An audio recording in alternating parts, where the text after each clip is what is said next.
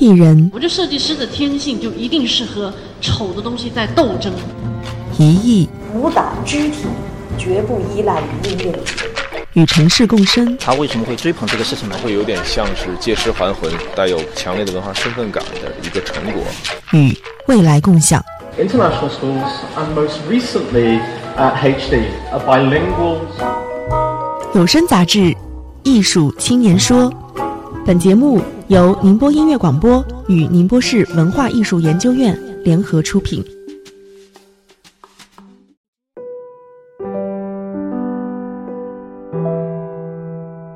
二十六岁，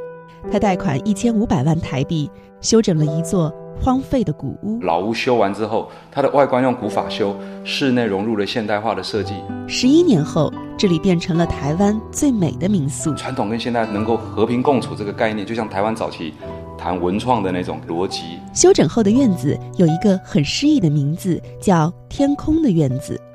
仿佛在这里，人就能触摸到云朵和彩虹。这些做法都能够把它做出来，在那个时候其实是能够得到非常多人认同的。大家就觉得，好像我们这个社会有一些进步的观点在在萌动。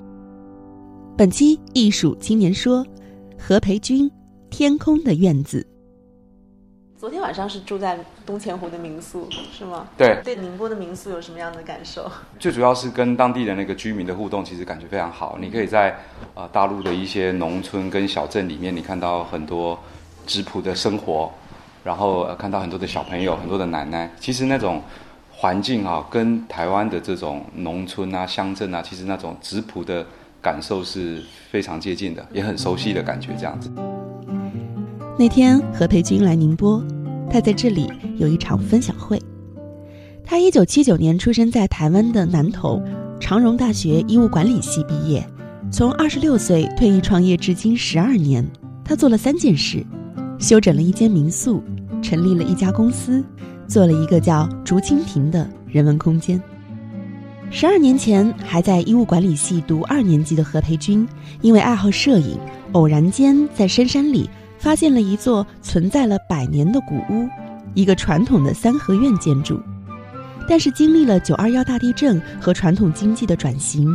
古屋的原样已经和竹山过去的热闹一起消失了，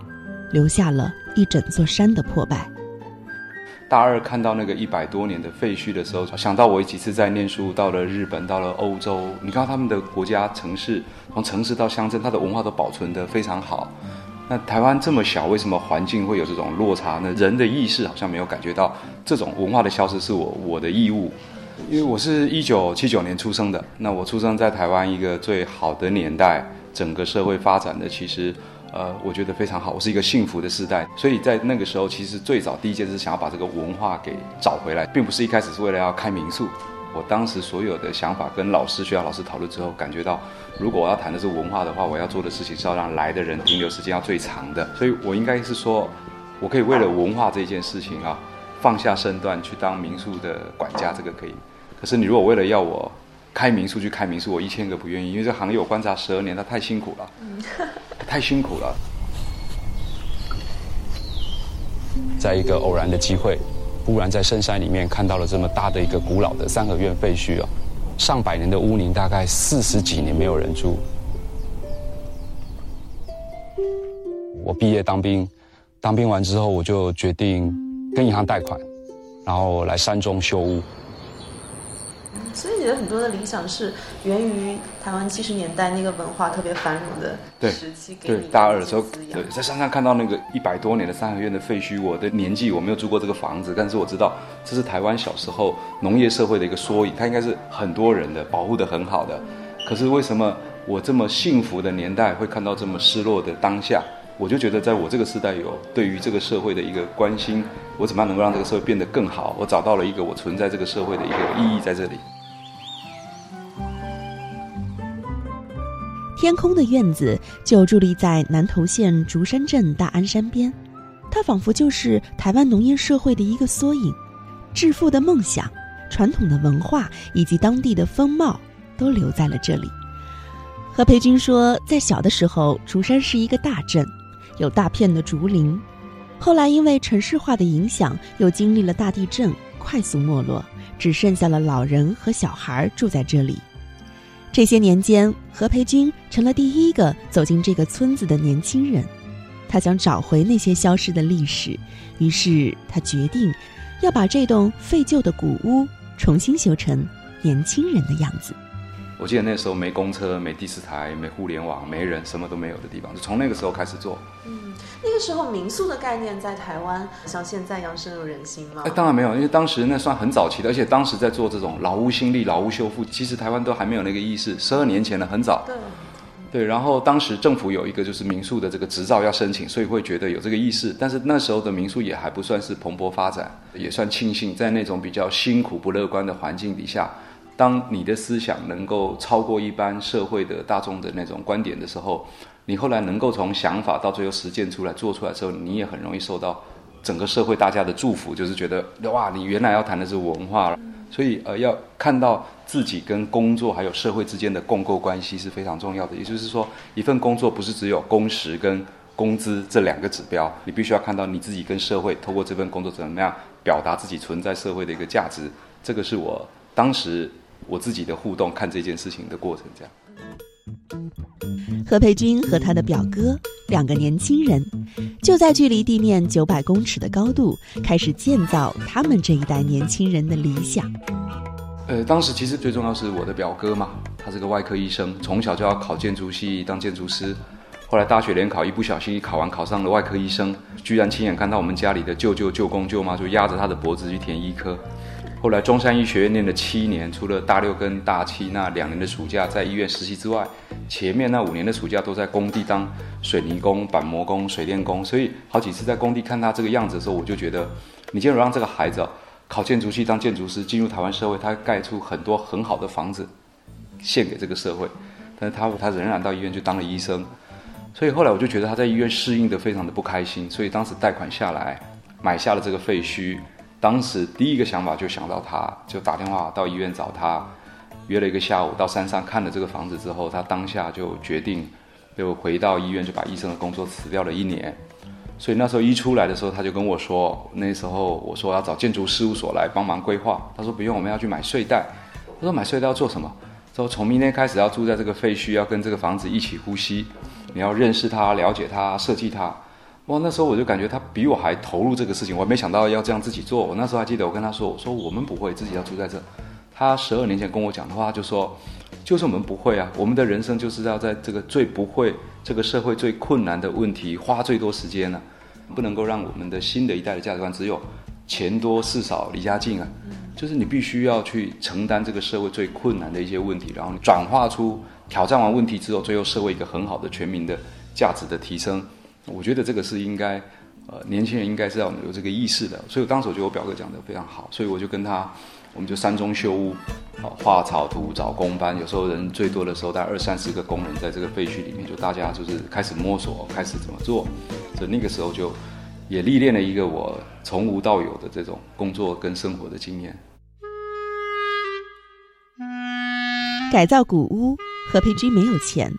他跑了十六家银行来寻求帮助。而前十五家都不出意外的拒绝了你去跑贷款，很多银行都拒绝你。对，拒绝你的理由是什么？不切实际。一定的啊，那时候我才刚退伍，我没有我我在台湾比较特别，是我一退伍我就创业了，我没有在外面工作过，今年十二年。所以当时一到银行去，银行的行员说，我跟他说我要创业办贷款，然后他看了我那个那个破败的那个废废墟的建筑的照片，第一件事情就是跟我说，你还那么年轻，要不要找正经一点的工作啊？好，然后呢，不然就问我说，你要不要跟我的父母亲沟通一下，怎么孩子丢在外面这样做这些事情？所以，在那个时候是很难想象，而且我们在竹山大安那个社区是一个封山的状态，没人的地方，所以他从很多的报酬这些角度都很难。可是到最后跑到第十六家银行，那一家银行的经理五十几岁的经理是唯一的一个，当时坐着我的摩托车到山上看这个房子的，当时他就告诉我说他的年纪。他觉得台湾社会如果能够有更多的年轻人有这样的想法，他是觉得这个社会是一定会变得更好的。所以我还是会觉得你一定要保有对这个社会、对这个时代想要带领这个时代进步的那一种观点。然后有些事情是要做到让他有机会为止。这样，这是天空的院子的第一个奇迹。何培军借到了一千五百万台币，买下了这块梦想的土地。他不仅是要做民宿，他还要保存传统文化对社会的启发，表达台湾这一代年轻人想表达的理想。他们花了一年的时间，将一根一根的木头慢慢的抛，把一块一块的砖瓦慢慢的铺，最后九百多平的建地就变成了一个天空的院子。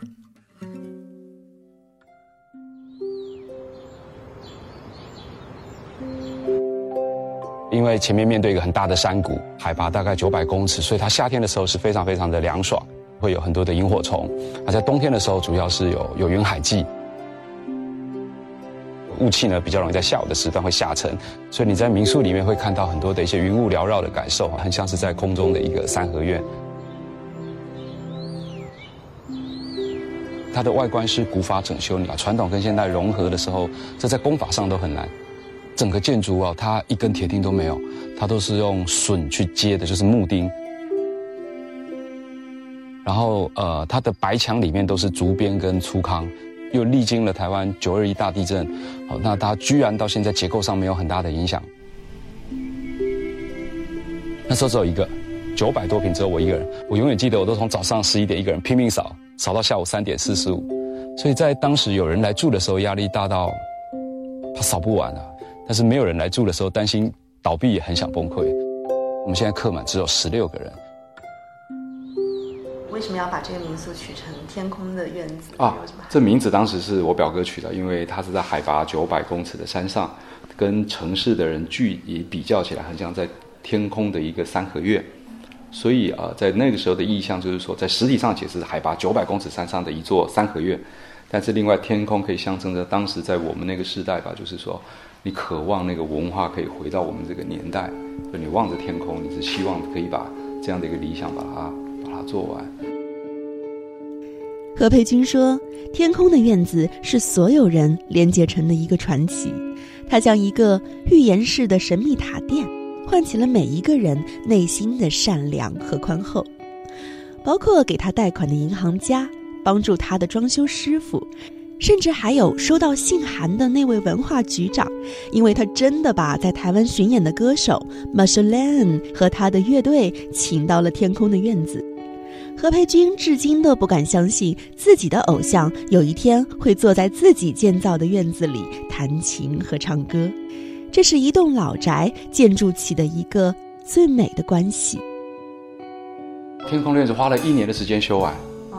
然后经营现在已经要迈入到第十二年了，所以简单说，我到竹山这个，它不是我的家乡，但今年在这边已经第十十三年，然后吸引了非常多从台湾的政府也好，然后民间的企业啊单位，大家都经常来这边交流这样子。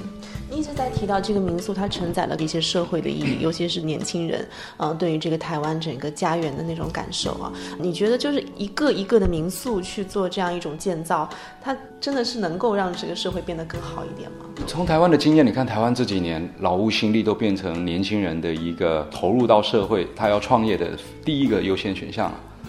你可以看到台湾这几年大量的青年到乡村、到乡镇，从北部移到南部去，把一些老房子做了各种改造，这非常多。如果这件事情要变成是由政府来做的话，政府的成本负担会很大。但是它变成民间的一种运动，用了像这样的方法，所以我会觉得它是第一个改变年轻人的观念的。再来就是我们已经从一间民宿，然后转化到山上的一个社区的整体营造，然后到最后才又又跨到了整个一个小镇。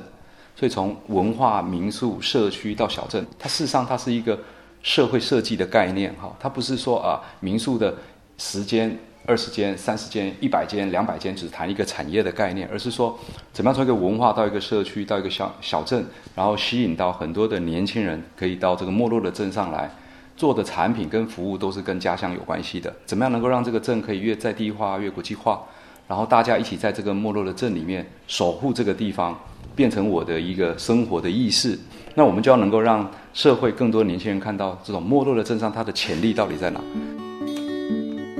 四年前，何培军发现了一个新的问题，他的院子和小镇的经济发展带动了游客和产值，但是当地居民的人口数量却一直在减少，从八万人减少到了五万多人，这让何培军开始有了一些警惕和思考：特色小镇的商业模式究竟应该是什么样子？天空的院子如何来解决当地的实际问题，让生活价值和社会有一个更优的互动？为什么游客增加、产值增加，当地的人口一直在减少？就是我提到的，因为发展的指标只重视人跟钱的虚胖，跟当地的居民没有关联，所以居民很容易房子租了卖了就搬走。所以台湾这几年的政策都在做一些改善，招商不能够再只是招商，要讲究你这个产品跟服务跟当地的友善关系是什么？友善越多，给你的配套可以越多。那他现在每年可以吸引多少游客来这里？我们现在在这个镇上大概三个单位，实数学三个单位，一年大概是两万多个游客到这个镇上。所以我看到你说以后来台湾就知道它不只有日月潭。对对对，不是只有日月潭跟阿里山，还有其他的社会设计、小镇设计、农村的设计，好这些城市的设计，我都觉得这个观点可能会是台湾跟大陆的新一代用不同的角度去解决社会问题的一个趋势。我们可以这样引导的。把小镇创业加入到当地经济的发展。何佩君把竹山的竹炭变成了民宿的肥皂，请来竹山的百年老铁店制作民宿的钥匙，床头灯采用当地的竹编工艺，床单和被单是请当地八十一岁的老奶奶来缝制的。这一年看了很多地方嘛，然后我就觉得，尤其现在大陆的这个特色小镇、美丽乡村的这些政策，我都觉得它都应该要从社会的高度去思考，要设计出一些均化跟永续化的这种指标。呃，尤其是现在大陆的发展已经到了一个在生活的价值跟社会自我的反思里面，已经开始有那个趋势。那我觉得像现在谈这种农村、乡镇、小镇，不管大陆也好，台湾也好，这几年我觉得一个区域的发展过度聚焦在地产、招商，几乎每一家店都是在批外面的货卖给外面的游客，所以大家卖的东西都一模一样。大陆的古镇卖的东西一样，台湾的夜市卖的东西一样。短期内造成这种热闹的现象啊，造成居民的房租跟房价开始往上飙高，他完全不用想，赶快把房子卖了租了，自己就搬走了。每个地方只要一发展起来，当地的居民就不见了，每个地方都被这个概念一一击破，无一幸免。所以我们大概这四年吧，花了很多的时间。现在有互联网的时代了，所以你落一个点在这，你可以透过很多行销的渠道，成本很低的方法，让很多人能够来到这。那来到这，重点是他到底要。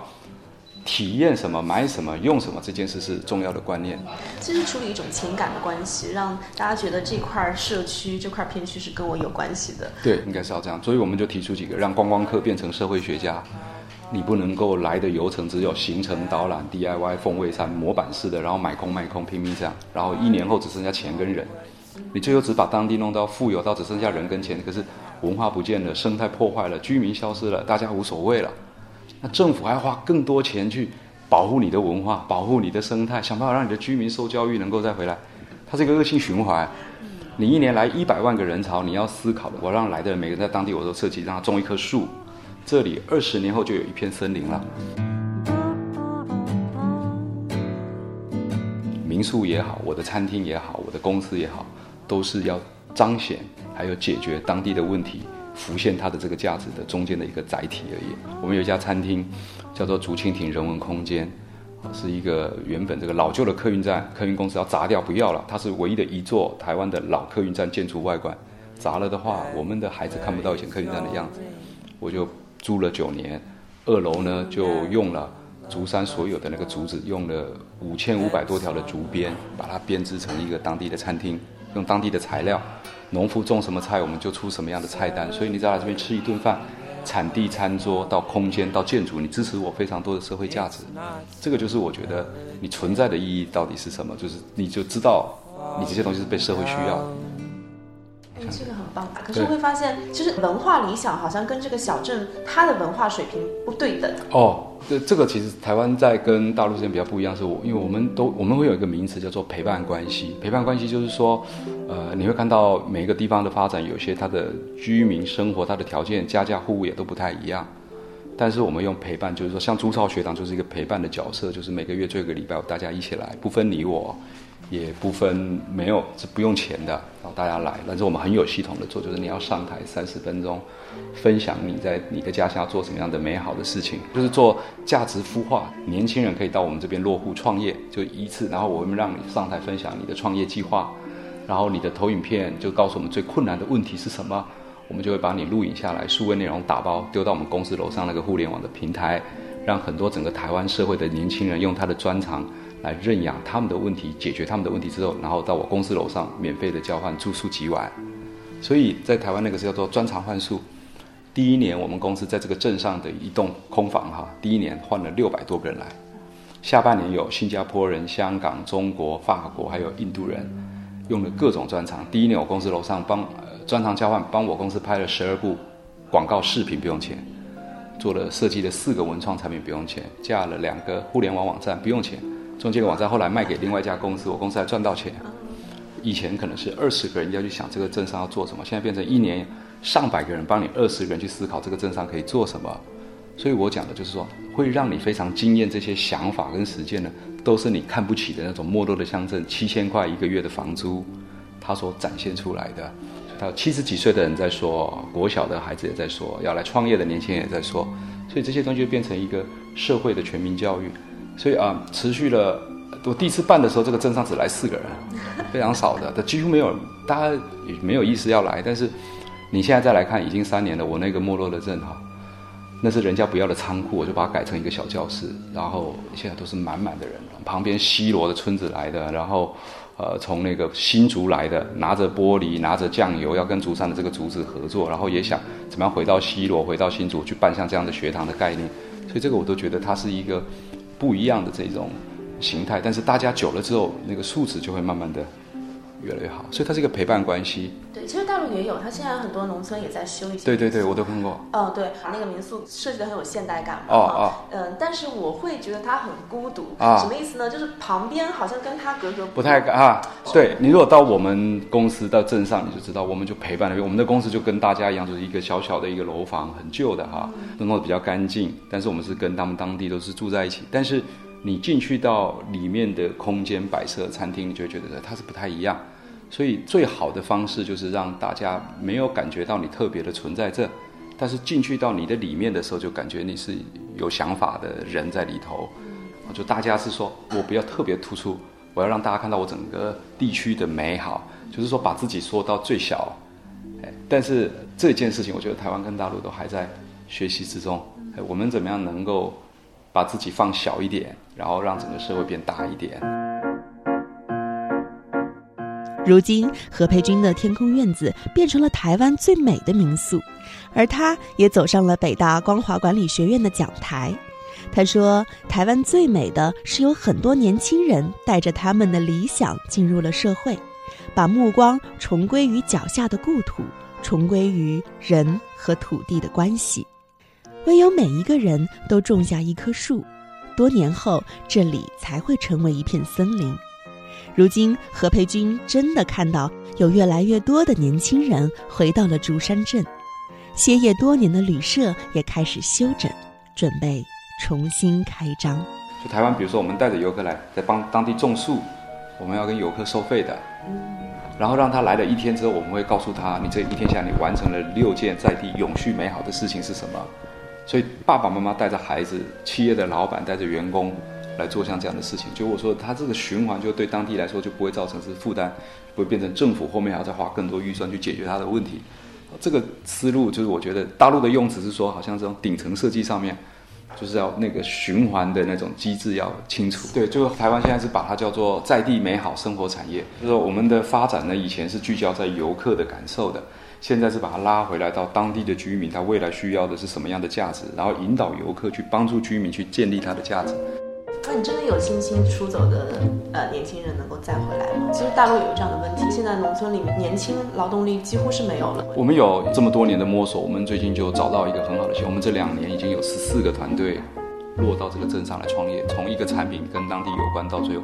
开店，我们就在台湾跟很多竹山以外的这种通路的资源做对接，比如说我们在华山。